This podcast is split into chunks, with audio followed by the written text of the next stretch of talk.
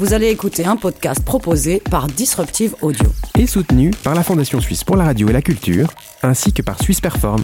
Mais avant, un petit mot sur le sponsoring qui nous permet de rémunérer nos créatrices et créateurs de contenu. En devenant sponsor, vous pourriez remplacer mon message par le vôtre. Cette année, chez Disruptive, 5 nouveaux podcasts débarqueront dans vos oreilles.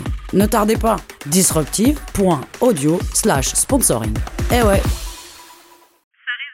Tout ce que j'ai à vous dire, c'est profitez-en tant que ça dure. Ça peut pas être vrai. Nous avons donc un virus sans protocole de traitement ni vaccin à cette heure. Vous vous souvenez de votre intervention à New Delhi sur la fonte de la calotte polaire qui pourrait perturber le courant atlantique nord? Eh bien, mes enfants, ce coup-ci, ça y est. Les dés sont jetés. C'est le corps à corps atomique avec les Ruskov.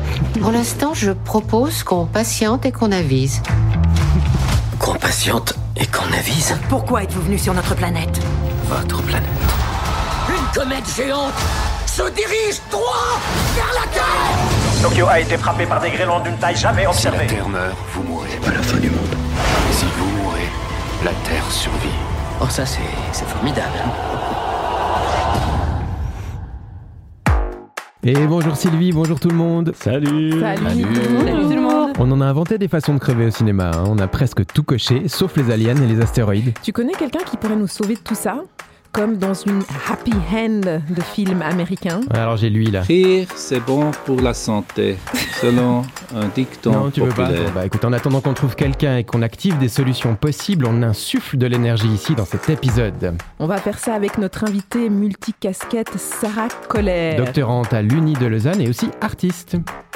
Allez Ça résonne déjoue la fin du monde avec son épisode 4, saison 3.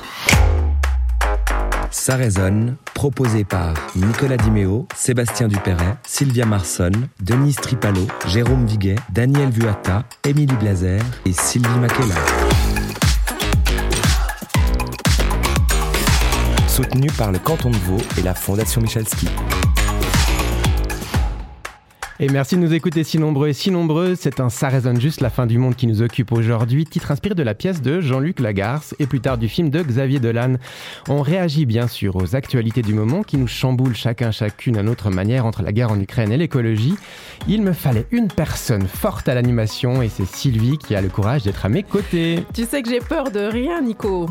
D'ailleurs, elle et eux non plus. Ce sont des survivalistes de l'audio. Nos chroniqueurs et chroniqueuses sont là.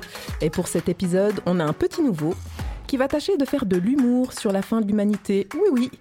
C'est Jérôme. Bonjour Jérôme. Bonjour, Euh, oui, je vais essayer de faire de l'humour. Je vais aujourd'hui vous parler de mes questionnements existentiels face à cette situation. Eh ben merde, comme on dit Jérôme. hein. Quant à elle, elle a l'expérience de l'aventure incarnée. On pourrait se balader partout dans le monde et en toute sécurité aux côtés de Denise. Bonjour Denise. Bonjour tout le monde. Ah bah, De mon côté, donc si la fin du monde est vraiment vraie, je me suis demandé combien de temps il nous restait et surtout, je vais essayer d'y apporter une réponse. Elle est notre caution santé et médecine, même si ce sera plus tellement utile à la fin du monde, non? Salut Sylvia. Hello Sylvia. Bonjour. Alors moi aujourd'hui, je vais vous parler de d'espoir et d'enfants. Parfait. Et notre fan de débrouille, notre MacGyver et notre analyste, hein, à nous, ouais, ouais, c'est Sébastien. ça va Sébastien? Oui, ça va bien. Bah, moi, je vais vous parler des pires années de l'humanité. Et non, 1982, l'année de ma naissance, n'est pas dans le top 3. Merci Sébastien. Émilie nous parlera d'impuissance et des petites choses à faire. Daniel a demandé à ses amis si la fin du monde inspire les artistes. Les deux nous proposent des enregistrés, mais surtout, surtout, notre sauveuse du jour, Sylvie.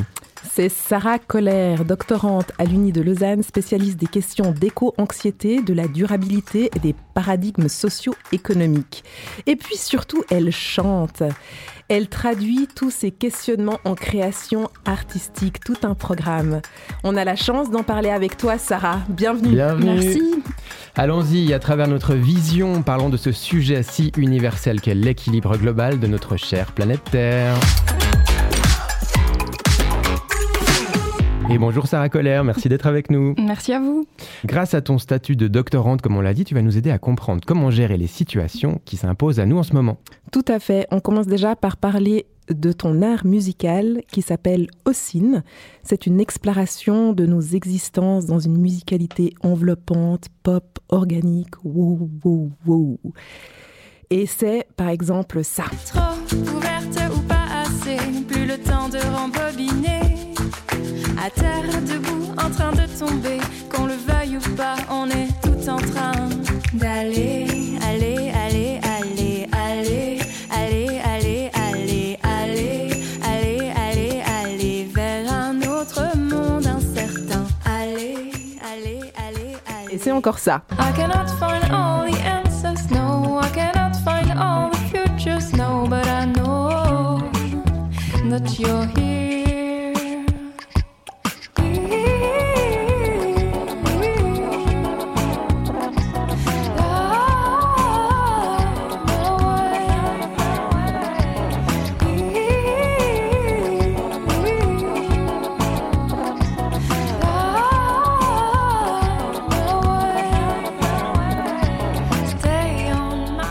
Alors comme on l'entend dans ces paroles, c'est complètement lié à des questions d'éco-responsabilité, de durabilité, et comme on ressent ces peurs en fait euh, pour le futur de notre planète, c'était une suite logique pour toi de décliner ton métier vers une forme d'art comme celle-ci? Alors, je pense que c'était pas prémédité, c'est juste arrivé comme un moyen de survie, en gros. Ok. Ouais. Parce que c'est la merde.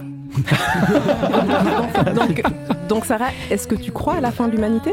Je, je pense qu'on va pas dans la bonne direction, effectivement. Et puis, euh, c'est difficile de garder espoir, mais en fait, il faut. Enfin, on va en reparler, je pense, mais de, de pouvoir euh, se dire que le but est dans le chemin, mais c'est pas toujours facile. Et du coup, l'artistique, je trouve que ça aide pour ça, en fait. Et comment c'est né alors Ossine en fait? Tu peux nous en parler un peu? Oui, ben, je pense que c'est euh, bah, aussi une, une perte que j'ai eue. Enfin, j'ai perdu ma mère il y a 4 ans bientôt. Et puis ça a été vraiment un déclic pour euh, me dire, en fait, euh, j'ai besoin d'une activité qui me ressource. Et puis c'est vraiment à travers le fait de trouver des notes, des mots. Enfin, c'est comme s'il y a quelque chose qui se transformait. des, des moments difficiles qu'on peut vraiment transmuter en autre chose. Et puis c'est venu naturellement de, de parler de ces questionnements écologiques finalement. Et du coup, ton art, c'est plus pour toi ou c'est pour les autres? Eh bien, puisque je pense que nous sommes un petit maillon chacun d'une grande chaîne de plein de trucs, ben je me dis que c'est pas vraiment séparé en fin de compte. Ok. Ouais. Et, et tu penses que euh, un- une artiste populaire, une, une chanteuse populaire a plus d'influence qu'un politicien, par exemple, ou une politicienne? Hmm, quelle bonne question. Euh, J'en sais rien du tout, en vrai. Mais euh, je sais que moi, c'est pas dans la politique que je trouve ma, ma quête, on va dire. Et puis, c'est en fait, ce qui me fait du bien, c'est surtout que je me fais du. À la base, j'ai écrit ces chansons pour moi, dans des moments où j'en avais besoin. Et puis après, c'est venu naturellement de commencer à les partager. Et du coup, j'ai du plaisir autant à les partager qu'à les écrire pour moi.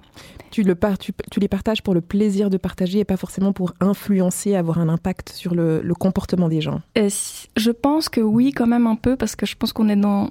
Là, on traite à la culture, finalement, à toutes nos représentations du monde, à toutes nos valeurs, nos croyances. Et puis, je pense qu'à travers la musique, on peut influencer beaucoup ça.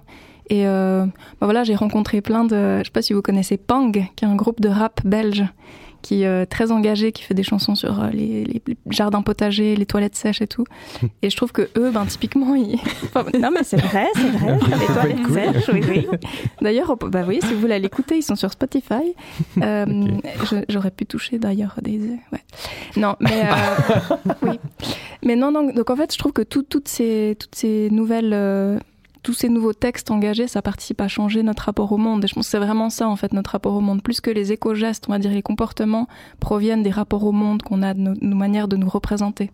Le, le monde, la nature, tout ça. Et aussi, du coup, c'est un projet maintenant que tu mènes avec quelqu'un en plus. Vous êtes deux, c'est ça? Mhm, oui, on s'est rencontrés. Donc moi, j'ai créé mes chansons euh, euh, dans mon salon toute seule. Et puis j'ai rencontré après Mehdi Vanti, qui est un musicien qui vit de ça depuis... Enfin voilà, c'est un musicien professionnel. Et puis il m'a dit, mais tu voudrais pas en faire des concerts? Et puis on a commencé à travailler ensemble. Et puis euh, lui, il est beatboxer, euh, bassiste, enfin multi-instrumentiste. Il chante aussi. Il a aussi son projet personnel. Puis du coup, on a commencé ensemble à faire des, des concerts. Super, ça va bien tout ça, non, Sylvie? Oh, c'est top, top, top, top, top. Est-ce qu'on n'a pas d'autres questions? Vous, là, autour de la table, Ouais. des questions pour notre invité. Il y en avait plein avant. C'est clair Il n'y en a plus une maintenant. Et voilà. Les prochaines actus, peut-être, du coup? Euh, oui, bah, on a en fait on met tous les concerts, on en a bientôt un, enfin voilà, on en a plusieurs euh, sur la page MX3. Euh, voilà, c'est la page. euh, et je suis en train de préparer le site internet et puis en train de préparer un nouvel E EP. Mais du coup, j'ai cru comprendre que tu étais écolo-psychologue. Comment, comment tu traduis ça euh, concrètement, en fait? Euh, bah, en fait, l'éco-psychologie, donc je peux pas dire que je suis éco-psychologue parce que j'ai pas de master en psychologie. Et puis qu'après, la Fédération suisse des psychologues elle va me dire que c'est pas cool, qu'il faut pas dire ça. Mais euh, C'est des psychologues, on s'en fout. C'est des, oui. C'est pas des oui. psychiatres. Effect- Non, mais il faut avoir le master. machin. Bon, c'est très caricaturé. Enfin, c'est très. Bref, mais du coup, non, l'éco-psychologie, c'est c'est une, une, discipline en fait, c'est un, mouvement disciplinaire qui, date déjà de bien longtemps. Mais si je m'embarque à vous expliquer ce que c'est, je pense qu'on a une heure et demie d'émission. Alors je voudrais pas non plus. Euh, mais c'est en gros de se dire que voilà notre rapport au monde euh, est euh, au centre de la crise qu'on connaît aujourd'hui finalement, qu'il y a une déconnexion humaine à la nature dans sa manière de se percevoir comme déconnecté, comme supérieur face aux autres espèces, qui a créé en fait un certain nombre de bouleversements. Mais ça, il y en a qui disent déjà c'est depuis la sédentarisation qu'il y a eu un rapport au monde qui s'est creusé comme ça. En préparant l'émission, alors on n'était pas toutes et tous d'accord sur le fait de parler de la guerre en Ukraine. Enfin, c'est ce qui nous réunit quand même aujourd'hui. Alors, on n'est pas géopoliticien, mais la majorité avait quand même envie d'en dire un petit truc parce que ça, nous a touchés, hein, probablement euh, de diverses, enfin pour, pour diverses raisons. Euh, mais, mais Sarah, selon toi, comment en parler sans passer, pardon, pour les petits Suisses chanceux qui sont finalement bien loin du danger, tu vois, le vrai danger? Qu'est-ce que ça implique chez nous? Il y a quand même cette angoisse là, ou même cette colère qui est là. Et, pourquoi à ce moment-là Est-ce que toi, tu, comment tu ressens la chose? Bah, je pense que si on ressent le besoin d'en parler, il faut pas se brider. Enfin, à un moment donné, on est, on est quand même euh, lié, euh, quoi qu'on puisse en dire. Mhm. Euh, par notre humanité, par tout ce qu'on peut vivre, même si effectivement notre quotidien il est complètement différent des gens qui vivent là-bas on, ressent en fait cette peine, on ressent cette euh, tristesse, cette colère. Euh, c'est absolument naturel. Et puis si on ressent le besoin d'en parler, je pense qu'il y, y, a beaucoup de choses qui paraissent tabous en fait dans notre société. Puis le fait qu'on que c'est tabou, du coup, ça les rend encore plus tabous. Et puis on rentre mhm. dans. Il y a certains euh, chercheurs qui appellent ça le silence socialement construit. Et c'est pareil un peu pour l'éco-anxiété, le fait qu'on a peur de passer pour un catastrophiste ou un trop pessimiste, du coup on n'en parle pas. Et puis en fait le fait de ne pas en parler, c'est encore pire. Mhm. Est-ce que, est que le déni, en fait, de ne pas se représenter cette mhm. fin de l'humanité, c'est pas aussi une stratégie de survie? C'est-à-dire qu'en fait, on n'a pas envie d'y penser, on n'a pas envie d'y croire, parce qu'autrement, ce serait juste insupportable de vivre. Mhm. Ouais, mais complètement. Et puis, je pense qu'il y a plein de, il y a plein de parallèles à faire. Alors, Jérôme parlait de ces questionnements existentiels avant. Euh, ben, du coup, euh, c'est clairement, il y a plein de parallèles à faire avec ça, parce qu'on est vraiment dans un, enjeu euh, lié à notre propre vulnérabilité, notre propre finitude. Et puis on voit dans, même aussi dans toute la littérature en psychologie expérimentale, existentielle, hein, qui essaye vraiment de comprendre comment les gens au quotidien vivent avec leur questionnement existentiel. Il y a un peu comme deux grandes tendances qui se mettent. Il y en a une qui est plutôt à la défense, c'est-à-dire qu'on va pas vouloir y penser, pas trop vouloir voilà regarder en face. Et puis l'autre qui est plutôt à la confrontation, qu'on voit aussi quand on perd un proche ou quand on a une crise existentielle majeure. Et en fait, en général, ça amène les gens à à trouver beaucoup plus de sens dans leur vie, à avoir des relations plus épanouies. À...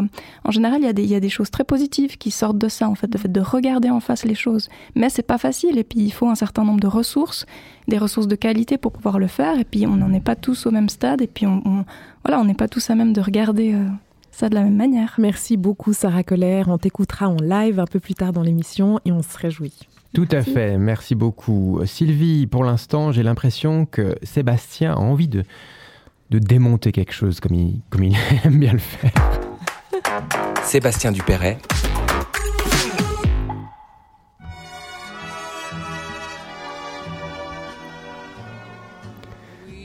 Bon, c'est bon là. On arrête. Hein? Quoi? Non, mais tout. On arrête.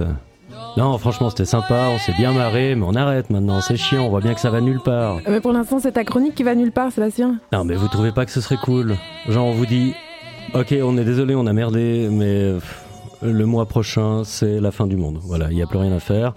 Le sentiment, après la panique, ce serait pas un certain soulagement de savoir enfin et de faire partie des 8 milliards d'êtres humains qui vont avoir la chance de voir comment ça se finit Ce serait sympa, non? Vous trouvez pas? Eh bien, si vous croyez être les premiers à ressentir cette envie, ce besoin ou cette peur de fin du monde, vous vous mettez le doigt dans l'œil jusqu'à l'omoplate en passant par la rate. La page Wikipédia des dates de fin du monde prophétisées contient plus de 130 occurrences. Ça commence en 66. Euh, pas 1966, hein, 66 tout court, avec l'annonce du retour du Christ. C'était loupé. Hein. Et puis ça continue jusqu'en 428 898, qui est une fin du monde possible chez les hindous. C'est sympa les hindous, ça laisse du temps. Hein. Euh, bon, c'est selon certaines interprétations, puis je suis nul en hindouisme, donc voilà. Mais c'est sûr que la période actuelle, entre pandémie, risque de guerre nucléaire et surtout euh, réchauffement climatique, fait un peu peur. Je peux vous assurer qu'on est encore loin des pires époques de l'histoire. Ah, c'est vrai, il y a pire que 2022 bah, Tout est relatif, bien sûr, mais euh, je sais pas ce que vous faisiez en 536 après Jésus-Christ, par exemple, mais C'est considéré comme la pire année de l'histoire par de nombreux archéologues. Vous avez une baisse des températures de 2 degrés en moyenne sur un an.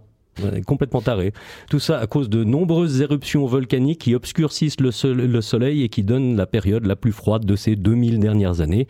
En termes d'atmosphère de fin du monde, c'est quand même autre chose, quoi. Bah, ça a l'air de rien comme ça, mais on parle de 18 mois de brouillard persistant sur pratiquement toute la planète. Même à Moudon, ils ont jamais vu ça. Et vous inquiétez pas, avant de faire cette blague, je me suis assuré que Will Smith n'avait aucun lien avec Moudon pour pas me prendre. Bon, après 536, vous avez 1348, hein, une des pires épidémies de l'histoire, avec la peste bubonique qui tue 50% de la population européenne. Et plus récemment, on peut citer 1919, la grippe espagnole, dans un monde qui sort tout juste de la Deuxième Guerre mondiale et qui va s'en taper une autre à peine 20 ans plus tard. Bah, je peux vous assurer que pendant ces années-là, la peur de fin du monde était plus légitime que la nôtre. Il faut une génération dorée qui n'avait pas vécu de menace globale directe depuis l'affaire des missiles cubains pour plonger à ce point-là dans l'impression qu'on vit la pire époque de l'humanité. Je crois que tu n'as pas bien entendu Sarah Caloer tout à l'heure, euh, Sébastien. Il y a quand même la menace climatique, quand même. Alors ça oui, j'admets que ça fait peur et qu'il est rationnel d'être terrorisé par ça. Mais ce sera pas la fin du monde, hein. ce sera la fin d'un monde, le nôtre. Tout simplement parce qu'il n'est pas durable. Et si nous n'arrivons pas à inverser de terribles désordres climatiques que nous avons engendrés ou à nous adapter à ces changements, ben faudra s'installer dans un bon fauteuil, sortir son meilleur whisky et se réjouir. Se réjouir de la disparition des pires choses de l'humanité. Les camps de concentration, la concentration des richesses, le concentré d'ananas sur les pizzas, les gens qui disent pizza quand c'est au pluriel, je suis sûr qu'il y en a autour de cette table, et avoir une pensée émue aussi pour les choses merveilleuses que l'humanité a accomplies. La musique pourra trouver une bande son de fin du monde. Bon allez, ce serait quoi votre bande son de fin du monde? Moi c'est Eclipse de Pink Floyd.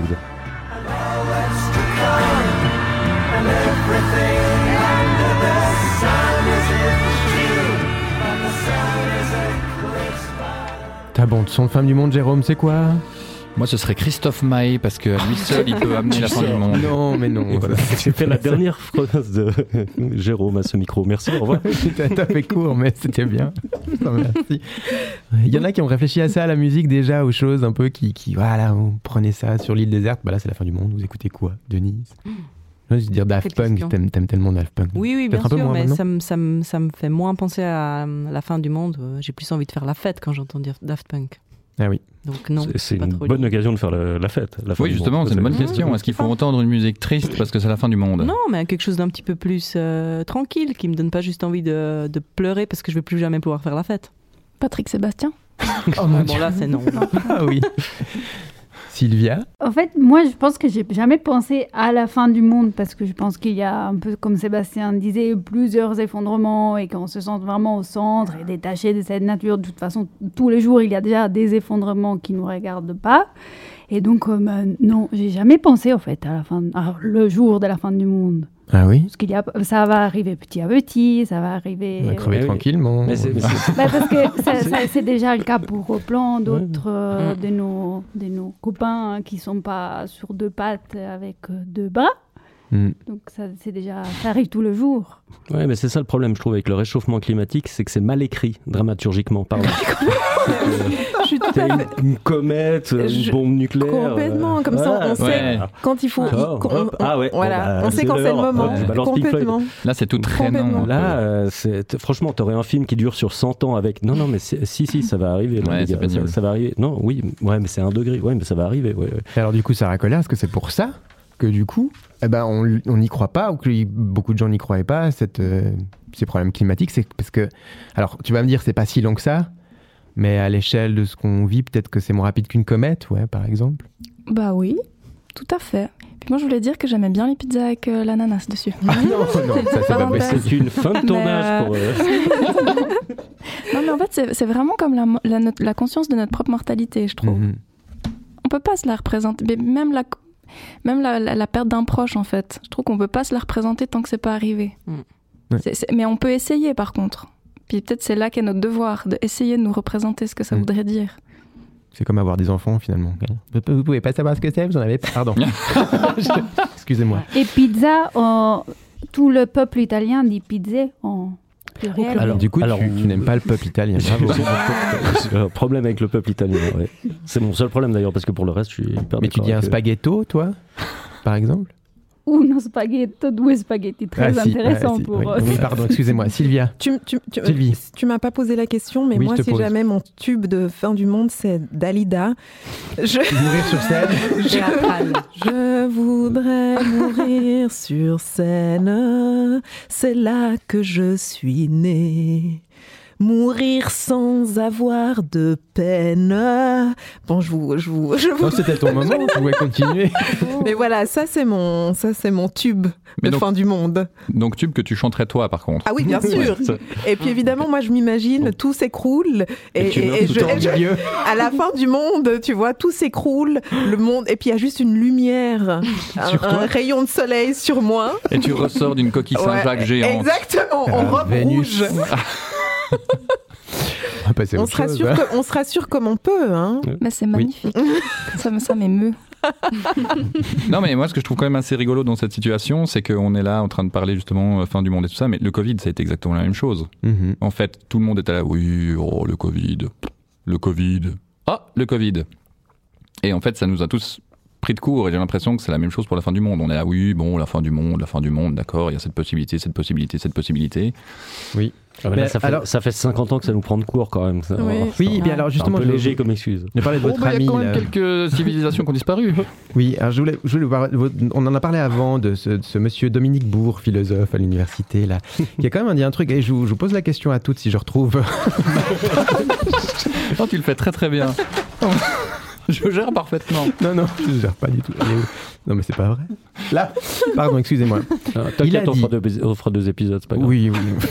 non, mais alors attendez, il y a un truc intéressant. Je trouve que le 19 janvier 2019, déjà, à la RTS, il dit L'effondrement n'est pas d'emblée environnemental, alors c'est discutable, hein, mais il est d'abord moral et politique. La planification des relations internationales sont en train de se déliter à vitesse grand V. Donc il y a quand même des gens qui voient qu'il y a la Russie qui fait de la merde, qu'il y a des choses. Et en fait, quoi? Rien? Ça vous, fait peur, ça? En fait, que nous, à notre échelle, on peut peut-être réagir sur ces différents niveaux, je dis politique, pas environnemental, mais, mais les, les dirigeants là, il n'y a pas de Sylvie. Toi qui, fais de la, qui faisais de la politique, hein? On, on- on- on- on voit, euh, ils prennent des, des, euh, des mesures, ils disent, ils menacent, les, les, euh, ils menacent Poutine, etc. Donc euh, oui, il y, a des, il y a des actions. Mais c'est toujours, je pense que les, les enjeux sont tellement, euh, entre les enjeux économiques, euh, entre euh, les enjeux euh, de, co- de, de commerce, euh, etc. Je pense que c'est... Est-ce qu'on ne doit pas changer de système dans ce cas-là, complètement? Ah, mais ça prend beaucoup de temps, ça. Le chef de parler de ça ou changer de système, Ouais. Ah, Absolument. Bah oui. Le Chili l'a fait et c'est compliqué. Hein. Refaire toute une constitution, il y a tellement de, ben, de, de choses qui s'entremêlent, c'est inimaginable. Imagine raser, puis qu'est-ce qu'on fait? On commence où? On fait comment? Et je, et je pense que comme, euh, comme on en avait discuté lors de notre débat en préparant l'émission, Oui. on n'est on n'est pas géopoliticien, Non, on a tous nos affinités, et, et voilà. Mais Euh, je vous parlais plus de la peur, parce que moi, personnellement, je vois qu'il y a des gens qui en parlent, et puis qui savent, et puis on dit, il y a deux ans ou trois ans, non, c'était même il y a quatre ans, il dit ça, et puis en fait, là, et moi, ça me fait un, ça me fout un peu les, un peu les boules. Comment vous gérez ça au niveau, qu'est-ce qu'on, comment on doit gérer ça, Sarah? Au niveau de la- l'anxiété, tu vois, qu'est-ce qu'on doit faire me demande, mais moi, c'est dur de répondre. Non, mais c'est vrai, c'est dur de répondre à ces questions parce que je pense que c'est. Après, il y, a des- il y a des tips, puis il y a des études qui se font de plus en plus sur comment on peut gérer tout ça, mais après, c'est les ressources de chacun qui sont à développer tout le temps, et puis, puis c'est c'est pas facile. Puis oui, ben, on peut sentir qu'on est dans le déni, puis essayer d'en sortir, et puis voilà. Je sais pas comment on gère ça. Faut qu'on faut trouver ses propres ressources et puis euh, se dire. Il y a une auteure qui parle de dignité humaine. Je trouve ça assez beau. Mhm. C'est-à-dire qu'en fait, peu importe si on sait ou pas que, que ça va avoir un impact, on espère que oui, mais en fait, on le fait pour le fait de le faire. Mm. Parce qu'on on estime que c'est juste, en tant qu'être humain, d'essayer de réduire un maximum notre impact pour que d'autres espèces puissent effectivement vivre. Quoi. On n'a pas, la, la- on n'a pas le monopole de la vie sur cette terre. Quoi. Mhm. Donc tu essayes un, un peu quand même de nous rassurer en disant qu'il y a quand même des choses à faire. C'est ça Il y en a mille. Ouais, il y en a même pas mille. Je n'ai même pas compté jusqu'à combien il y a de choses à faire. Non, il y en a, il y a encore plein de choses à faire. Et en fait, ce qui est intéressant, c'est que en faisant les choses, en faisant des choses différemment, on, on s'incarne aussi comme être humain différemment. Ok. Donc voilà, par les actes, c'est aussi important. C'est important d'être. Il y a un peu trois grandes stratégies, on va dire. C'est le fait d'en parler. Voilà, pour qu'on sortir de ce tabou, le fait de développer ses ressources, et puis le fait de agir. Parce que c'est vrai que ce sentiment d'impuissance, il est parfois très présent. Et d'ailleurs, Émilie le prend à bras le corps. Émilie Blazer. Alors, comment est-ce que je me sens face à juste cette fin du monde? Face à cette menace irrémédiable Alors, pour vous l'expliquer, j'ai pas été très originale. Je me suis inspirée du titre de cet épisode, Juste la fin du monde, et je suis allée fouiller chez Jean-Luc Lagarce. Et il se trouve que dans un de ses textes, Du luxe et de l'impuissance, il parle très bien de ce que je peux ressentir parfois. Extrait. Et parfois, je me sens impuissant, inutile, dans l'incapacité de tout restant là à ne plus rien pouvoir faire, faire ou dire. Être aveugle et sourd et imbécile encore, silencieux de ma propre imbécilité. Attendre et subir mon impuissance. Être démuni et devoir renoncer. Être immobile, dans l'incapacité de prendre la parole, de prolonger le discours, de répondre, de dire deux ou trois choses imaginées dans la solitude et qu'on pensait essentielles et parfois je me sens inutile devant le monde. Être fragile et désemparé devant les bruits de la guerre, les bruits avant-coureurs de la guerre, les bruits effrayants et si proches de la guerre, les entendre, croire les entendre et ne pas savoir les traduire, les prendre et les donner, en rendre l'exacte incertitude. Dans ma propre impuissance, dans mon désarroi, chercher à me rassurer moi-même et aller, résister, aller au devant des autres désarrois plus grands encore, plus douloureux, plus secrets, interdits, sans le droit à la parole. L'impuissance que je ressens face au monde, eh bien, qu'est-ce que j'en fais? Comment je gère ça à mon niveau, celui de la jeune femme de 36 ans, blanche, comédienne, suisse que je suis? La gare s'y parle de son métier, de sa place d'auteur et metteur en scène, hein, de cette place qui lui permet de dire malgré l'impuissance. Et moi, eh bien, je pense aux petits gestes du quotidien. Ces petites choses que je peux faire en tant qu'artiste, oui, mais aussi et surtout en tant qu'être humain. Ouvrir un livre, relire la gare, c'est y trouver la justesse de ce que je ressens face au monde, face aux événements qui rythment l'actualité. Redécouvrir les grands auteurs et autrices et puiser dans leurs textes la force d'avancer et d'agir. Faire un don pour l'Ukraine, appeler Olga et Igor, deux amis dont les familles sont restées à Kiev et à Odessa, dire je pense à vous, et je suis là si besoin. Aller manifester contre la guerre, défiler pour sauver notre maison, la planète, travailler à un spectacle sur le réchauffement climatique, s'adresser à la jeunesse, échanger et chercher ensemble des solutions, imaginer et rêver un futur plus agréable, vivable et plus durable, accrocher un drapeau au balcon, no war. Ce sont des, petits riens, des petits gestes. Ça peut paraître simple ou très peu, un détail, une broutille. Il faut bien commencer quelque part. Et vous C'est quoi vos antidotes face à l'impuissance? L'art, c'est une réponse en tout cas, j'imagine même, ou l'écriture en l'occurrence, peut-être même pour moi, ça me fait du bien. J'ai l'impression de faire quelque chose. On fait cette émission, j'ai l'impression que ça peut peut-être faire quelque chose. Pourquoi pas? Et vous? Vous avez quoi euh, dans votre petite botte qu'on pourrait donner comme ça euh, à des gens? Sylvia, tu as une idée? Euh, Je n'ai pas un conseil, mais c'est vrai que puisque le, tout ce qui est très grand m'échappe, tout ce qui est très euh, global. Je suis pas géopoliticienne, je suis pas tout ça. J'ai le luxe de pouvoir euh, dire, ben, moi, je me concentre sur euh, une relation très intime, par exemple dans mon travail, et je fais ça dans le soin et je regarde vraiment les micro-maillons de la chaîne et ça me semble, c'est ma solution pour l'instant. Ça sert les micro-maillons, hein, les, les, petites choses. On a tendance à croire que, enfin moi j'ai l'impression qu'on est, qu'on doit toujours être vu beaucoup, beaucoup, entendu beaucoup, être super connu, tout ce que vous voulez. Mais j'ai l'impression que les petites choses, je te vois hocher la tête, Sarah, sur ça. Oui, mais oui. oui, parce que je trouve que ça résonne beaucoup. Moi, j'ai l'impression qu'on est vraiment dans une mutation culturelle, c'est-à-dire qu'on a une vision qui est héritée de voilà de, de, plein de choses où on peut se voir comme isolés les uns des autres, en compétition, etc.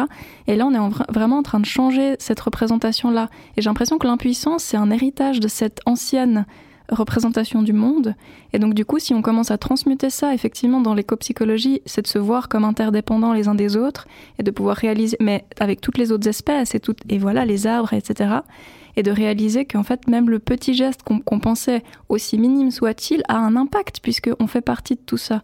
Donc du coup, ça permet de s'empuissancer aussi, puis de réaliser qu'on peut aussi faire des choses à notre échelle. Mm. Je me dis vraiment de ne pas rester seul avec ça, mais de pas avoir, de, de pas devoir avoir l'impression qu'on doit tout porter sur nos épaules. Parce que c'est vraiment la voie royale vers euh, l'épuisement, quoi. Ouais, c'est aussi peut-être une réponse aussi à une absence aussi de leadership mondial, que ce soit pour Mhm. des crises comme, euh, mais voilà, c'est une réponse qui est rassurante en tout cas. Je sais pas si elle est efficace, mais en Mhm. tout cas elle fait du bien aussi. Puis je pense qu'elle propage aussi euh, Mhm. plus de bonheur. Puis ça, puis Pink Floyd et le whisky aussi. mais- Ah, mais je pense qu'il y a aussi plusieurs strates et que toutes ensemble, elles vont vers le, le mieux. C'est-à-dire qu'il y a effectivement les, les, les strates euh, un peu plus macro. Alors au niveau de la politique, de- d'un- de- des leaders mondiaux, il y a les, les, les strates un peu plus euh, au niveau de l'activisme ou des, des gens qui vont vraiment, ceux qui vont manifester, euh, qui s'enchaînent. euh, des- il, y a, il y a tout ça qui font vraiment bouger euh, le... le- le- euh, comment dire le, le- Les mentalités. les mentalités, merci beaucoup. Et puis et, euh, effectivement, effectivement, ce qu'on peut faire avec euh, dans avec nos familles, avec nous, notre comportement, etc. Mais je pense que les toutes ces strates sont absolument essentielles et que et qu'elles- et qu'ensemble elles convergent vers une amélioration ou vers en tout cas vers une vers une issue un peu plus avec plus d'espoir. Jérôme, vu qu'on ne te connaît pas très bien, dans ton métier, où, bah, déjà, tu es un activiste, tu fais des Oui. choses. Co- Comment, comment, dis-nous un peu plus de toi. Alors non, je ne suis pas du tout un activiste. Un militant, je crois qu'on ou peut-être un militant? Bah oui, j'ai- enfin j'ai des, j'ai des so- enfin j'ai envie de dire des choses, mais par contre moi c'est vrai que ça passe plutôt par euh, par la créativité. Enfin moi c'est vraiment mon mon, mon moteur. Et euh, typiquement euh, par l'improvisation ou le théâtre ou le dessin, euh, j'ai fait des- des- du, du dessin de presse par exemple pour La Torche, euh, qui est une application euh, de dessin de presse par canton. Bah, j'aime bien dénoncer un peu les trucs qui m'énervent et que je trouve un peu naze. Après, pour moi, c'est hyper important de me ménager des moments où je peux me faire du bien et ensuite pouvoir faire du bien aux autres, donner du, enfin voilà, donner du rire, donner de la joie. Donc moi, je veux dire que c'est un peu comme ça que, que je gère mon truc, quoi. Après, honnêtement, je suis assez, du, du- assez dans le mode de, euh, quitte à ce qu'on soit sur le Titanic, autant rire, quoi. D'ailleurs, ce serait super qu'on puisse rire ensemble et avoir de la joie ensemble. Sarah, si tu voulais bien nous chanter un morceau Oui, alors c'est pas hyper rythmé. Hein. Ah, Je sais pas si ça va vraiment vous procurer de la joie. Faudrait peut-être qu'on en discute. Alors du plaisir. Du- du- ouais, de la douceur peut-être. De la douceur. Ah, c'est bien aussi.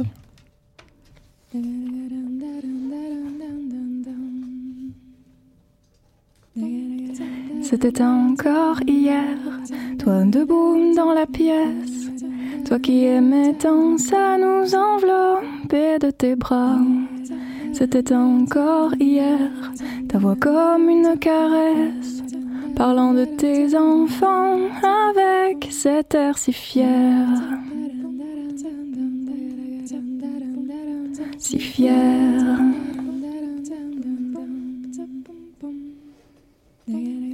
C'était ton corps hier, et toi comme une guerrière qui se maintenait debout pour rester avec nous. C'était encore hier que ton sourire éclatait et qu'il envahissait les visages qui te regardaient. Ça semble hier et en même temps tellement loin.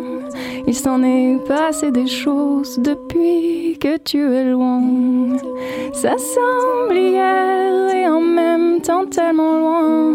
Les choses ont changé de goût depuis que tu es loin. À mes élans de te voir, te raconter mes espoirs. Je trouve dans ces silences si denses où je me confie une autre réalité, celle qui t'a emmené à l'abri du temps qui passe. Je te sens à mes côtés. Wouhou Merci, bravo. Très beau. Ça évoque ce que tu viens de chanter, chanter, en fait, le temps et le fait que le temps soit euh, quoi répare les blessures. Et puis ça fait penser que autour de la question, euh, autour de la fin de l'humanité, revient toujours la question du temps justement. Euh, combien de temps nous reste-t-il et comment on passera ce temps? Et Denise justement nous en parle. Denise Tripalo. Et oui, Sylvie, les événements récents, je parle de la guerre en Ukraine, oui, ont réellement été un choc pour moi. Je suis passée un peu comme tout le monde, je suppose, du premier choc à la stupéfaction, de l'incompréhension au déni, de l'injustice à la révolte et pour finir, de la peur à plus de rationalité. Non, on va pas tous mourir. En tous les cas, pas tout de suite. Alors quand c'est ça la question finalement? Bah un peu quand même, oui. Bah co- comment on fait pour savoir ça? On peut le savoir? Bah justement Nico, au début de cette crise, dans la phase de la peur, je me suis bel et bien remis à consulter un indicateur de la fin du monde. Et je veux parler de Doomsday Clock. Doomsday signifiant apocalypse en anglais, on parle bien ici de l'horloge de l'apocalypse ou l'horloge de la fin du monde en français. Il s'agit d'une horloge qui fait le décompte du temps qui reste jusqu'à minuit, minuit qui représente la fin du monde ou plus concrètement l'apocalypse. Et c'est pas du tout nouveau, hein. C'est un concept qui a été créé en 1947, juste après le début de la guerre froide, et qui est mis à jour régulièrement par des scientifiques de l'université de Chicago. L'horloge utilise l'analogie du décompte vers minuit, vers la fin donc, en référence aux dangers qui menacent l'humanité, surtout en tenant compte des menaces nucléaires, écologiques et technologiques. Plus on s'approche de minuit, plus c'est la merde.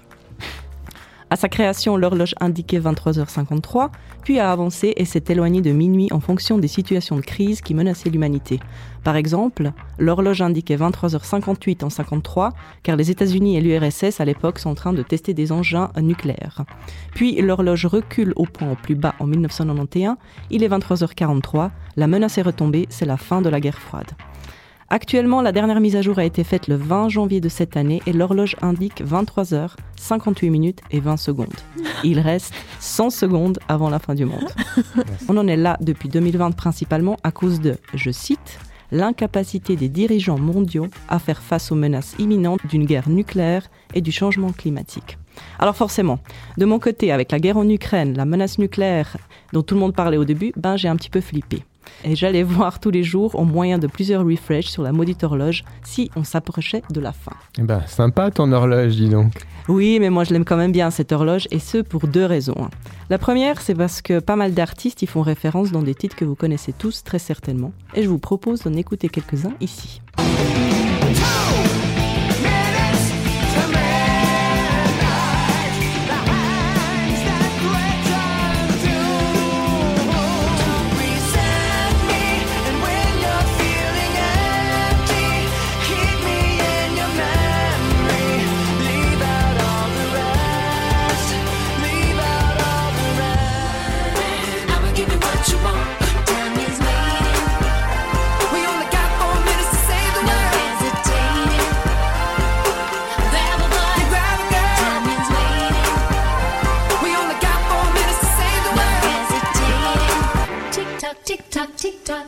Voilà, vous venez d'écouter dans l'ordre Iron Maiden avec Two Minutes to Midnight, Linkin Park avec Leave Out All the Rest de l'album Minutes to Midnight et Madonna en duo avec Justin Timberlake dans le titre Four Minutes.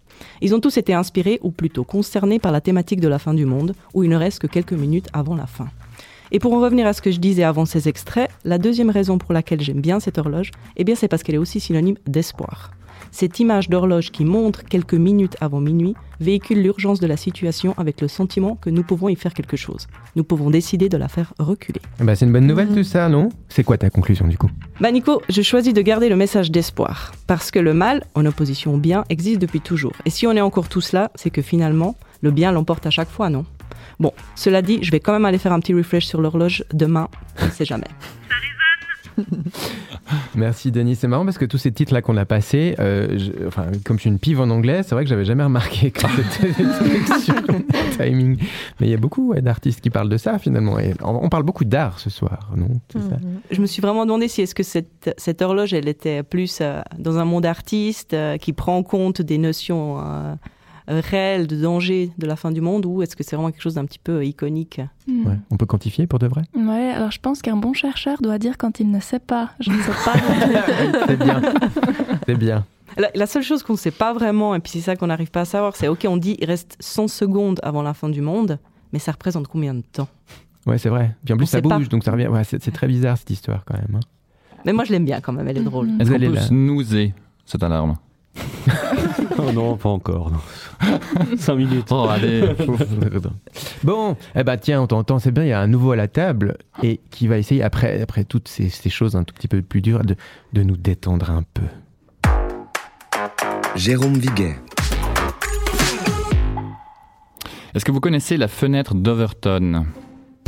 Non. Club de foot? Non. Non, c'est toujours pas un club de foot. Le concept, c'est en gros, si une idée semble inacceptable et qu'on la met face à une idée encore pire, elle devient acceptable. Mm. Ok Vous voyez un peu le, le principe Comme le doigt dans la porte. Exact. Non. C'est le syndrome de Scully aussi. c'est le syndrome de Scully Ah oui, d'accord. Scully Mulder? Oui, parce que plus, enfin, il présente des choses tellement absurdes que finalement son raisonnement scientifique devient tellement absurde par rapport à Ok. un truc euh, psycho, euh, etc., que ça devient plus logique de. D'accord. Voilà, ton bisutage est terminé. Tu peux Tu peux commencer ta Bon bah maintenant je peux m'en aller. Non, alors, Non, mais c'est comme. Pardon, mais c'est comme le. Il finira jamais sa Vas-y, vas-y. C'est comme le gate control dans le, dans le corps humain quand on a mal quelque part. Si Ah, on ouais. restimule très fort quelque part d'autre, par exemple quand on s'épile, si on s'épile pince ou quelque part d'autre, ça fait moins mal et c'est à peu près le même principe. donc maintenant, imaginez qu'on fasse ça maintenant en remplaçant l'idée par une peur. Hmm. Vous voyez, je, je- je vous explique donc en gros le, le principe. Donc, oh là là, j'ai peur des araignées, moi par exemple. C'est quand même euh, voilà. Et paf, pandémie mondiale. T'as plus peur des araignées. Alors autant dire que l'araignée, en gros, elle me semble tellement sympathique que je la mène dans mon lit, je la borde, je, je la prends par ses petites pattes, elle dort à côté de ma tête, il y a sa petite haleine comme ça qui souffle sur ma nuque pendant que je dors, c'est vraiment un beau moment. On en est là en termes d'intensité en fait. On est en train de flipper Covid et hop, on se prend un risque de troisième guerre mondiale. Mhm. Alors il y a un aspect pratique parce que du coup on n'a plus peur du Covid, on a peur de la guerre mondiale. Enfin voilà, c'est des trucs pas mal. Après peut-être une comète ou, ou Cthulhu, on sait pas. Euh, mon niveau de peur il est si haut en fait que mes cauchemars il s'excuse d'être aussi nul par rapport à ma réalité. Je sais plus où j'en suis en fait. Je dois baliser de pas avoir fait l'armée parce que j'ai pas fait l'armée. Ou- ou de faire confiance aux potes qui l'ont faite pour me protéger en fait. Vous savez, vos potes qui sont à Romain Motier en train de faire leur propre savon en se nourrissant de graines de, de- de chia. Ou en mangeant du rubata, du rucada, enfin, le- des légumes imprononçables, voilà, rupa- rubataga, rutabaga. Voilà, exactement. Donc ce jour-là, les Russes, ils n'auront pas besoin de temps. Quand ils arriveront, ils auront qu'à jeter du blé pas bio sur les gens, ils se mettront à fond. en disant, oh, mon Dieu, bio, c'est bon. Voilà, ça, ça, sera, ça sera difficile. Moi, avant qu'ils arrivent, je suis sous terre avec les survivalistes, j'en ai rien à foutre. hein. Vous savez combien il y a d'abris atomiques en Suisse Deux. Deux Non, mais il doit y en Il y en a avoir. deux, mais des très très grands. Je pense que c'est plus. Il doit y en avoir un pour tous les, euh, tous- tous les habitants.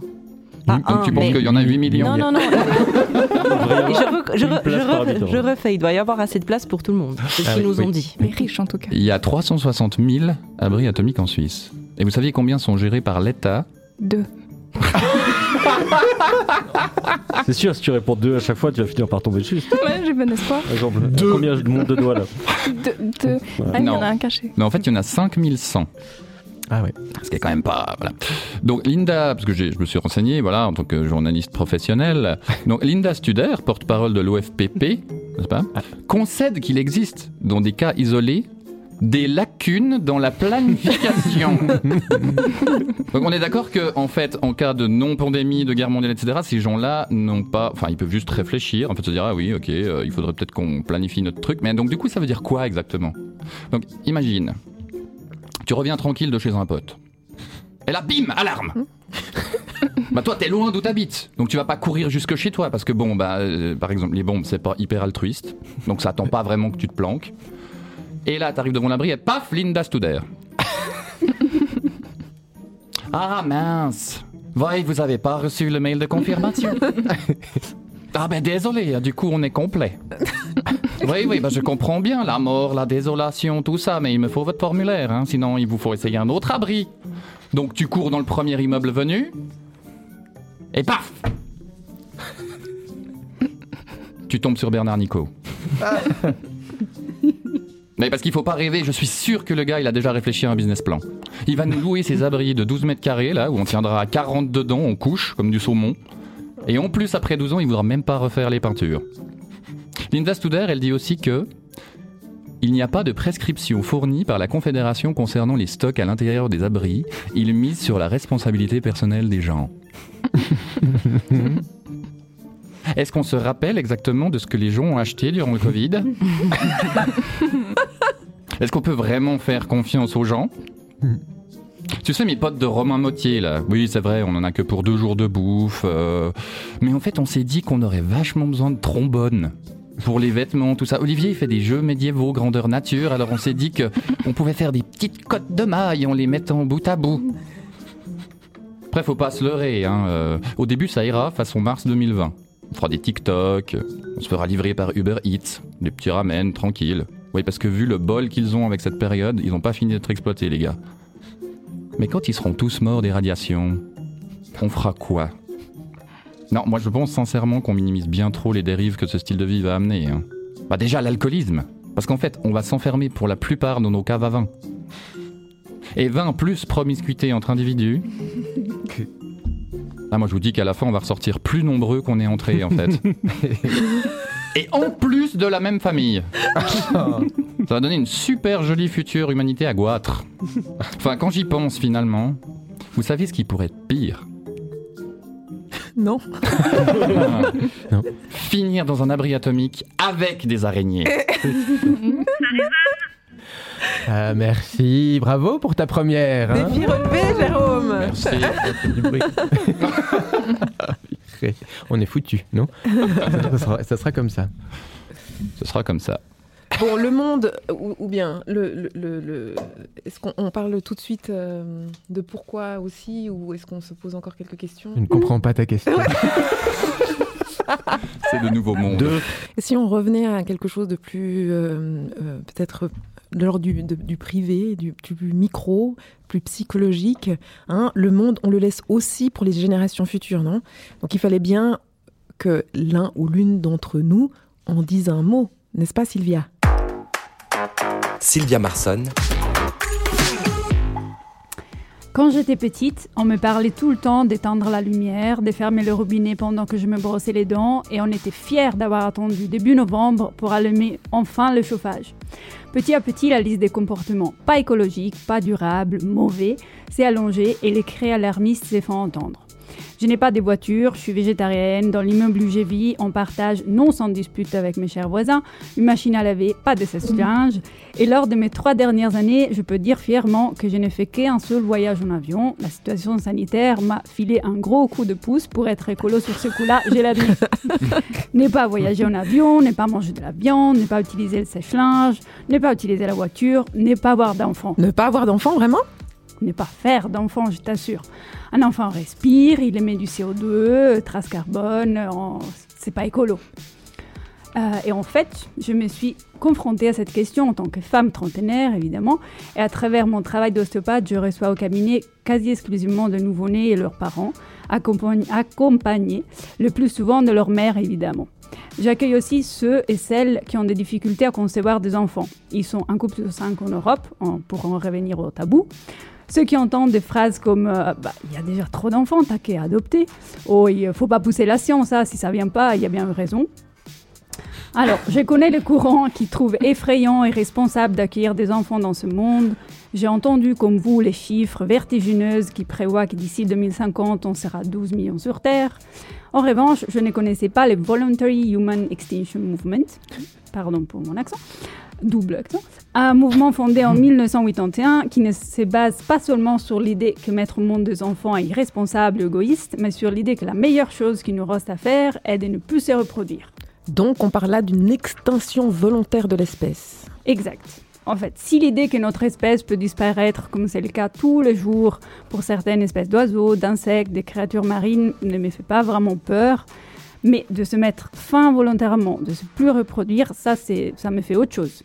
L'idée de volontairement et collectivement mettre fin à notre espèce me questionne énormément. C'est polariser à nouveau l'humanité entre les justes, ceux qui font bien, ceux qui n'ont pas d'enfants, et ceux qui ont des enfants. Le fautif serait encore une fois les femmes du sud du monde, car elles donnent naissance à beaucoup plus d'enfants que dans les pays du nord du monde, mais aussi les femmes du nord du monde qui ont le luxe euh, de se battre pendant plusieurs années, se soumettre à des parcours longs, effrayants, douloureux de PMA pour pouvoir avoir un enfant. On est d'accord, c'est quand même une minorité qui pense ça. Oui, oui. Si, même si je vois vraiment les limites de ce mouvement, car le nombre d'adhérents reste restreint par rapport à la masse de la population mondiale, je ne peux pas m'empêcher de penser à tous les enfants que je vois au cabinet, aux enfants à venir. Et je pense aux femmes qui veulent un enfant à tout prix, qui ont utilisé l'alliance de la biologie et de la technologie. Je pense à celles qui voudraient pousser cette alliance. Je pense aux transféministes qui voudraient faire grandir un enfant en dehors d'un utérus, de faire allaiter euh, les enfants, fallait allaiter les hommes. Et je pense aux oiseaux, aux insectes, aux créatures marines et à l'effondrement de notre civilisation. Et surtout à la colère que je trouve légitime euh, d'accueillir un enfant dans ce monde. Tu te rends compte de la trace carbone d'un enfant?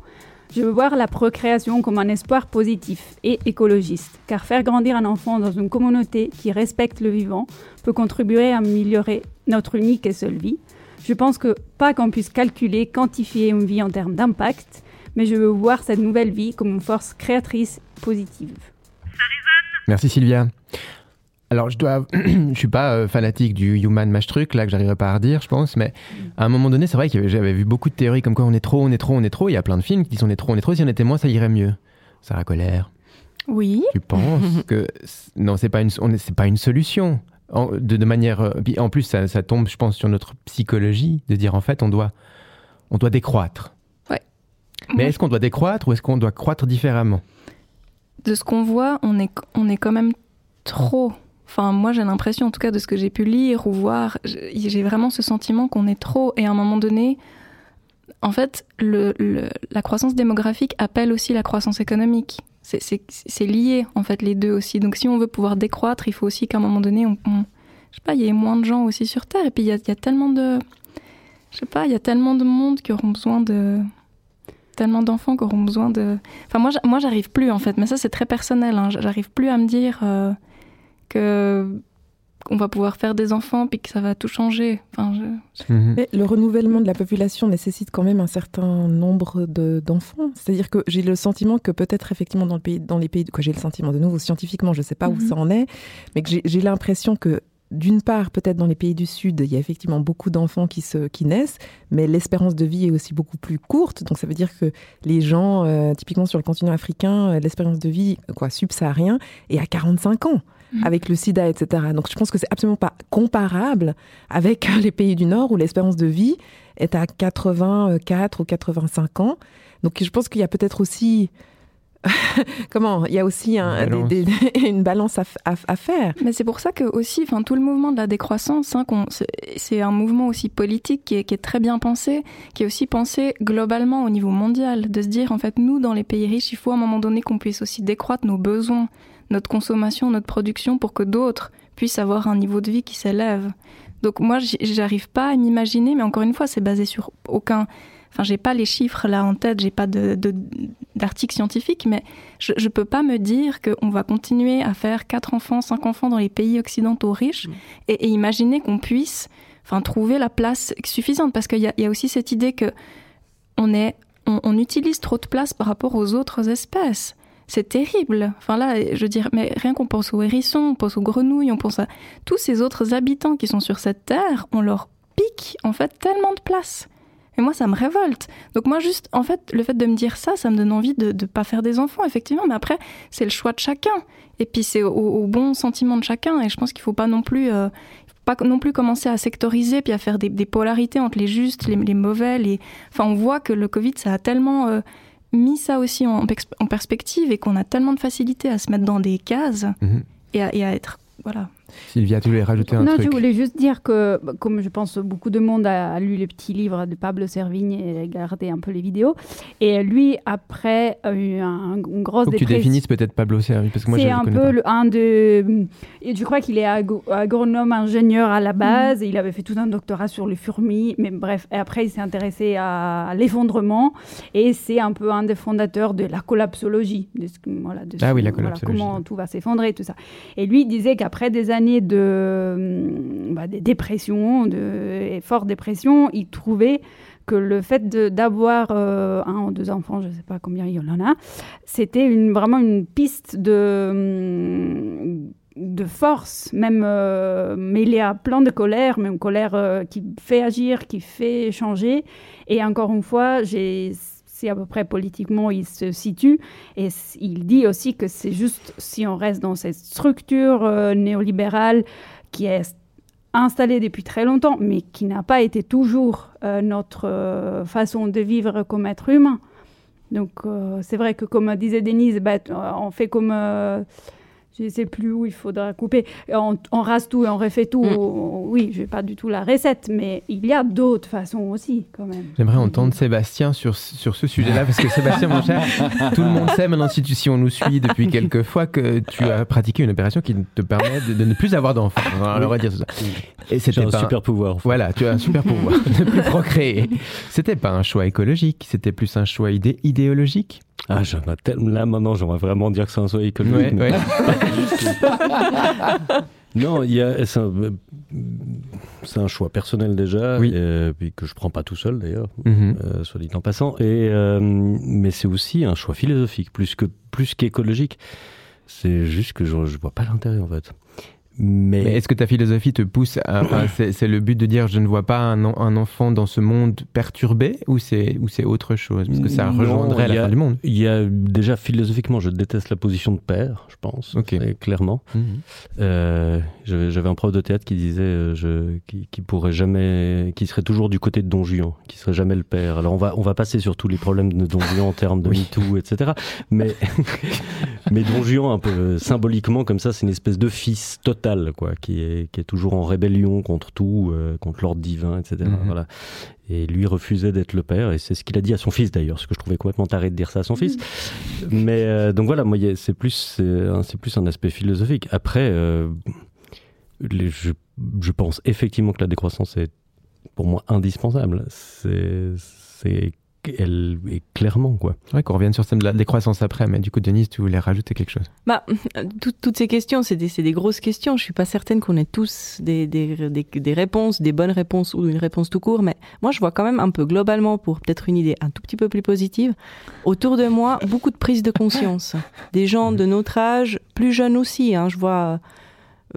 J'ai quand même un peu foi en la nouvelle génération, des, des gens qui ont 15 ans moins que nous. Ils, ont peut-être besoin de choses différentes. Ils ont moins ce besoin matériel. Ils partagent beaucoup plus. Il y a beaucoup plus de choses qui se, qui se construisent autour de ça. Puis, puis c'est quelque chose qui me plaît. Je vois quand même que dans une certaine peut-être peut-être minorité, hein, je connais pas les chiffres, mais les gens ils ont quand même un peu réduit la voilure de leurs besoins matériels en sortie, en voyage, etc. Et je le vois un petit peu positivement. Mhm. Alors je sais pas si c'est peut-être moi et mon cercle d'amis, c'est pas Je impossible. sais pas, mais, Jérôme euh, tire la tête, donc j'ai l'impression que c'était pas le cas chez toi. Ouais, pour moi, en fait, c'est marrant parce que j'ai eu une discussion comme ça sur des gens qui disaient oui, euh, les, euh, les boomers, machin, ils ont pourri la planète et nous maintenant on récupère ça. Et en fait, je suis pas, et je peux pas être archi négatif, mais je suis pas tellement d'accord. En fait, effectivement, quand t'as 15 ans, t'as pas tellement besoin de grand chose. Et puis quand tu vieillis, ben, t'as besoin peut-être d'un petit peu plus d'assurance, de sûreté, puis tu vas peut-être te réfugier dans un peu plus de matériel et un peu plus de confort. Puis c'est là où en fait ça change. Mais ça, je comprends, hein, mais je pense que nos besoins, nous, sont un peu différents que ceux de nos parents à, à leur âge, enfin à notre âge maintenant. Mais moi personnellement, je le sens, je le sens différent parce qu'en fait, j'ai pas les, j'ai pas les moyens de mes parents, quoi. Ouais. Non mais c'est vrai, sincèrement, c'est vrai. Mais est-ce que Je- tu je- penses je peux pas être proprio, je peux. Tu penses que si tu avais les moyens, tu, re- tu ré- tu réagirais de la même façon? J'ai ça, c'est ça la prise de conscience. J'ai l'impression que même si on est, on a peut-être la même aisance financière, on va dire je veux pas de voiture. On l'a dit ici, lui, il a dit moi j'ai pas de voiture, j'en veux pas, par exemple, parce qu'on a une certaine prise de conscience qui nous dit aujourd'hui on peut pas continuer ce consumisme qui finalement bah, nous étouffe et qui a fait beaucoup de mal à la planète. Je suis d'accord, mais je vois assez peu de gens autour de moi qui renoncent à quelque chose de vraiment gênant. C'est-à-dire Mhm. que tu peux renoncer à une voiture si derrière tu as un confort suffisant qui te Mhm. permet de renoncer à une voiture. Mhm. Si tout à coup tu es paumé au fin fond de Moudon et que tu dois renoncer à ta voiture pour aller bosser à Sainte-Croix, là je dis ok. Et c'est là où je suis pas aussi positif, c'est que je Mhm. pense quand même que beaucoup de gens font des efforts, mais en fait des efforts mesurés par rapport au fait de se dire bon bah je perds pas trop de confort, ça va, je me débrouille, euh, ça va. Mais notre niveau de confort de base, il est, il est beaucoup plus demandeur euh, sur la planète, Tout de à par fait. notre nombre aussi, mais de par notre technologie, qu'il l'était il y a 50 ou 70 ans. Donc on Oui. peut dire ce qu'on veut sur nos parents, qui ont fait, enfin, pas, pas mes parents à moi, parce qu'ils étaient cool, mais euh, disons enfin, il y a eu énormément de conneries, bien sûr, qui ont été faites et de, de non-prévisions qui nous ont amenés à ça. Mais aujourd'hui, quand tu nais déjà, sans que tu, quelles que soient tes actions, je vais pas foutre le seum à tout le monde, mais enfin, si, mais euh, enfin, on, on gaspille plus, on bousille plus. Les- les- maintenant, faut arrêter. Ouais, c'est ça. Ouais, mais je pense qu'après, après, là où des fois je trouve compliqué, c'est que c'est un peu comme euh, demander à un drogué de se calmer, quoi. Et en fait, toutes les entreprises ont fonctionné puisque le principe c'est vraiment qu'on ait de plus en plus de production. On nous amène à consommer comme des, comme des cochons, en fait. Et puis après, on fait, oui, enfin, il faudrait quand même un petit peu vous retenir. C'est là où je trouve que c'est compliqué. C'est qu'en fait, euh, on, va dans un sens en nous disant, attention, euh, consommez moins, etc., etc. Et puis, on fait totalement l'inverse avec tout le reste. Je veux dire, euh, peut-être qu'un jour on fera une émission là-dessus, je ne sais pas. Mais sur euh, tout le rapport euh, à la consommation numérique, je veux dire, on est là en train de dire oui, enfin, euh, la cette génération, euh, il- le plastique, machin et tout ça. Aujourd'hui, le numérique, c'est une consommation monstrueuse. Et je pense qu'il n'y a pas un seul jeune de 15 ans qui va pas Netflix, quoi. Mm. Ouais. Donc, enfin, c'est juste là où je trouve qu'à un moment donné, peu il faut remettre la, bah oui, il faut remettre la balance, quoi. C'est qu'en fait, euh, quand c'est un truc qui te concerne directement, je suis pas persuadé que tu réalises de l'impact, quoi. Et je pense pas que nos parents réalisaient non plus euh, l'impact. Bah, euh, ça, ça, par contre, on sait, il y a de plus en plus d'études qui montrent que c'est vraiment les comment on se représente le monde, autrement dit nos, références culturelles qui ont le plus gros impact sur nos transformations de comportement. Donc en fait, c'est un peu la même chose par rapport à la technologie, par rapport aux solutions qu'on peut inventer. Ça va beaucoup dépendre aussi de comment on se perçoit en tant qu'espèce humaine par rapport à la nature. Si on estime que nos besoins ils peuvent être négociables, du coup que nous on a un effort à faire pour diminuer, bah du coup on n'a peut-être pas autant besoin de l'innovation technologique verte qu'on connaît aujourd'hui et tout. Si par contre on considère que c'est non négociable et que du coup euh, ça va aller en s'accroissant et que et que la croissance démographique elle n'est pas à remettre en question, etc. Bah on va avoir besoin des technologies de plus en plus performantes, euh, etc., etc. Donc c'est toujours en fait d'imaginer que c'est c'est vraiment comme des un espèce de chapeau euh, ou des lunettes avec lesquelles on regarde le monde, qui ont vraiment un impact important. Puis du coup, dans les ateliers qu'on propose, on essaie de transformer ces lunettes-là. Parce qu'on estime qu'en transformant ces lunettes-là, et pas juste seulement cognitivement, je pense que ça c'est hyper important, euh, aussi émotionnellement, dans le corps, dans les sens, parce qu'il y a beaucoup ça. On, peut se dire, oui, moi je fais partie de la nature, mais moi quand j'ai fait ce stage de travail qui relie, j'ai ressenti dans mon corps que j'étais nature, que, je, que je, faisais partie du vivant. Puis ça, ça change complètement la donne dans notre manière de nous représenter euh, tout ce qui se passe. Mhm. Eh bien, Sylvia, ton thème nous a inspirés. Et donc, euh, on parle d'inspiration et Daniel m'a transmis un, un- un son, justement, que je vais vous passer là. Daniel, notre écrivain crépusculaire. Je, je- je dis crépusculaire, c'est bien sûr lui qui a écrit ce texte. J'aurais pas écrit crépusculaire. Donc, il a pris son C'est téléphone. vrai qu'il est sur le déclin. Hein, voilà. Donc lui, il a demandé à ses collègues par message audio si la fin du monde les inspirait, alors littéraire- euh, littérairement parlant, pardon. On écoute euh, ben, leur réponse. Daniel Vuata,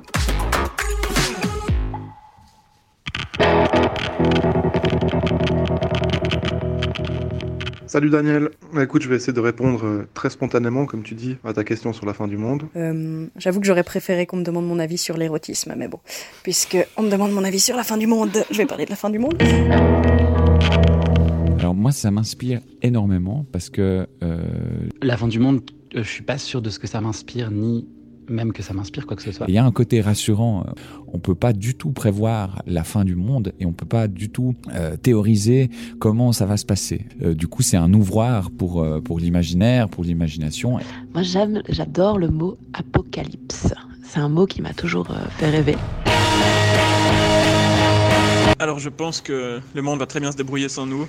Par contre, euh, c'est vrai que la fin de notre monde est vraiment au cœur de mes préoccupations littéraires euh, du moment. Le post-apocalyptique, c'est un peu comme la tragédie grecque. C'est raconter des histoires qui nous permettront, si un malheur arrive, de mieux le vivre. Écoute, moi, la fin du monde, en tant que thème littéraire, ça m'intéresse pas tant que ça. Euh, moi personnellement, c'est pas un truc qui me chauffe beaucoup, mais c'est peut-être un peu de l'évitement parce que ça paraît très très très proche.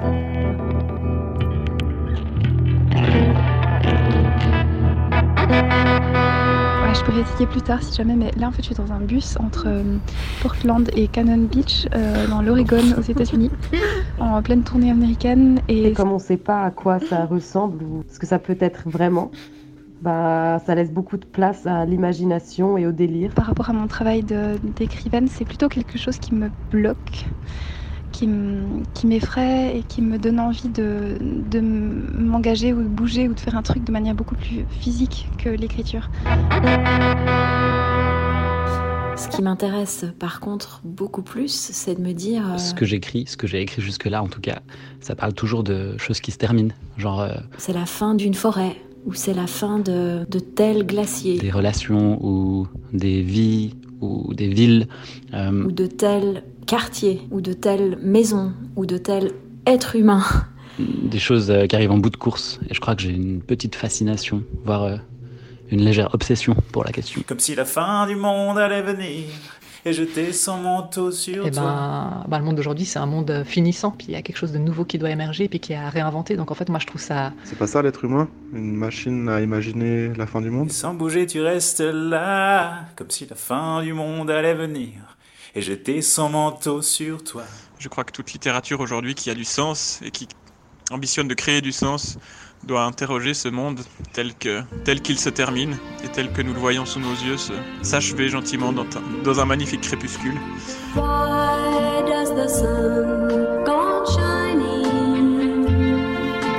Why does the sea rush to shore?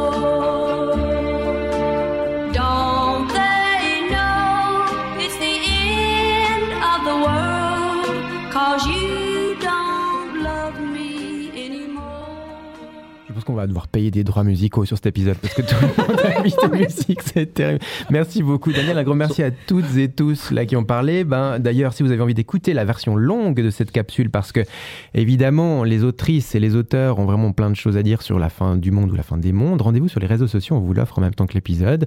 Il y aura aussi bien sûr les noms qu'on a, enfin les gens qu'on a entendus dans, ce, dans cette petite capsule, parce que je me vois mal dire 12 noms là, même s'il me les a notés. Voilà, et, vous, et, et vous ça, euh, enfin, il vous tutoie, il vous vous voit, hein, chère Sarah, là, dans vos recherches sur les théories sur l'effondrement, chère Sarah, euh, est-ce que les contributions des écrivains, ils posent la question, et les écrivaines trouvent une place? Quel rôle de la fiction, enfin, c'est quoi le rôle de la fiction dans ces recherches? Il y en a un?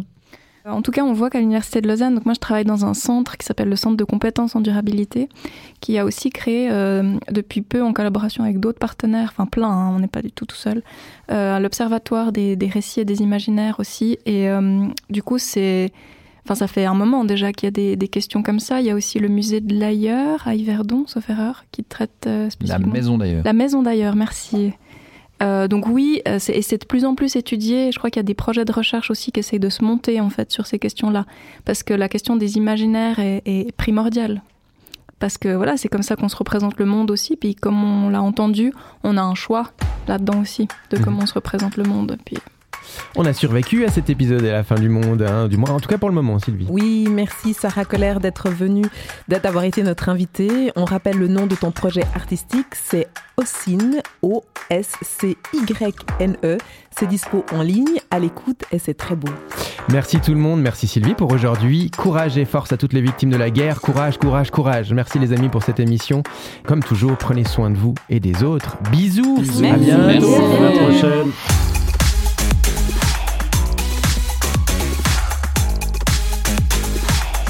Ça résonne, le podcast qui résonne, mais pas que. Moi j'ai adoré être co-animatrice. C'était bien avec toi. Tu, tu me lances des trucs. Oui, on met ça avant, on met ça avant. Vas-y, balance. Putain, ouais, j'étais là. J'étais là, non, c'est pas possible. Direct, elle prend le contrôle. Mais ça, c'est tellement. Ça, c'est Sylvie. Ça, c'est le- ça, c'est le PS, les Allemands. Non mais ça, t'es pas bien.